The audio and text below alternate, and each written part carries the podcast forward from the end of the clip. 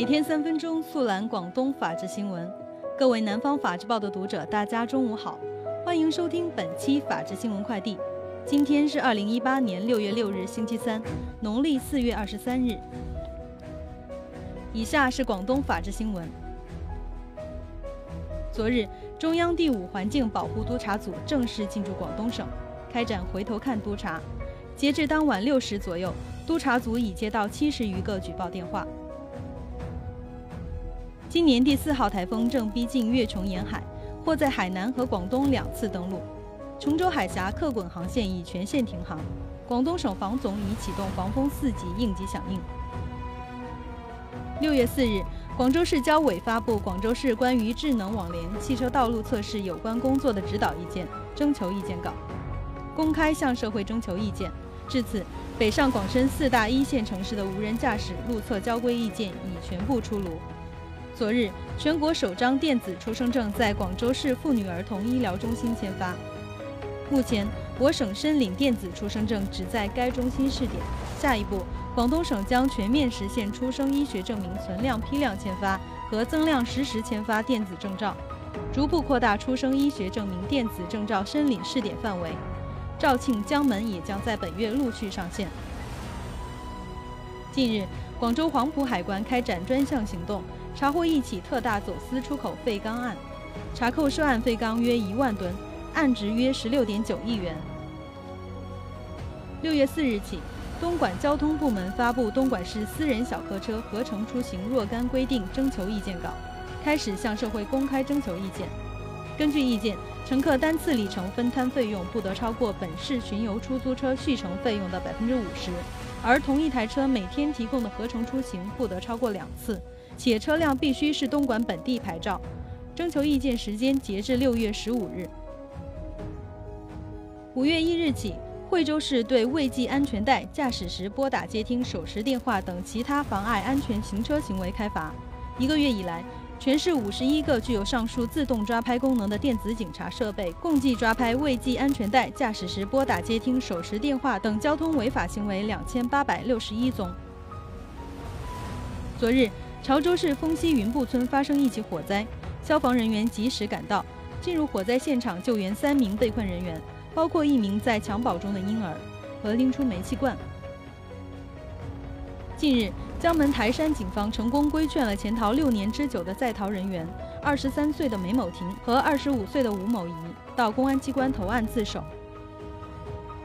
近日，阳江阳春警方成功打掉一个网络传销团伙。该团伙发展下线三百九十四名，涉案逾两百四十万元。警方抓获犯罪嫌疑人四名，查扣涉案笔记本电脑、移动硬盘、网络传销宣传资料等物品一大批。以下是全国法制新闻。近日，国务院印发关于国务院机构改革涉及行政法规规定的行政机关职责调整问题的决定。就国务院机构改革涉及行政法规规定的行政机关职责调整问题予以明确。昨日，最高人民法院集中发布十起依法打击拒不执行判决、裁定罪典型案例，进一步指导各地法院准确高效地打击拒执罪，推动形成对拒执行为的强大威慑力。据了解，从2015年1月至今年4月，全国法院对拒执罪被告人共判处刑罚8687人。今年以来，全国公安机关已侦破各类环境犯罪案件三千七百余起，抓获犯罪嫌疑人五千七百三十余名。公安部直接挂牌督办案件两百一十一起。交通运输部、中央网信办、工业和信息化部等七部门联合印发《关于加强网络预约出租汽车行业事中事后联合监管有关工作的通知》，明确加强网约车联合监管。六月四日晚至五日上午，全国海关开展打击出口走私钢铁废碎料集中收网行动，抓获犯罪嫌疑人两百四十五名，查证涉案钢铁废碎料约两百四十一万吨，案值约四十八亿元。最高法第三巡回法庭再审改判一起上世纪八十年代诈骗案，对原审被告人耿万喜诈骗再审一案进行公开开庭审理，并当庭宣判撤销原审判决，改判耿万喜无罪。近期，云南省将实施凡是没有法律法规依据的证明一律取消行动，以省政府公布的一百六十六项保留证明材料清单为基数，继续精简一批证明材料。凡是没有法律法规依据的证明，政府部门不得要求企业和群众提供证明材料。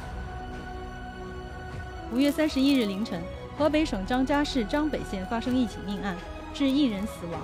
经查，公安部 A 级通缉令在逃人员王立辉有重大作案嫌疑，现在逃。张家口市公安局发布了王立辉的悬赏通告。日前。广西壮族自治区贵港市公安机关连续打掉三个网络制贩枪支犯罪团伙，共抓获犯罪嫌疑人三十二名，缴获成品气枪八支和制枪工具一大批。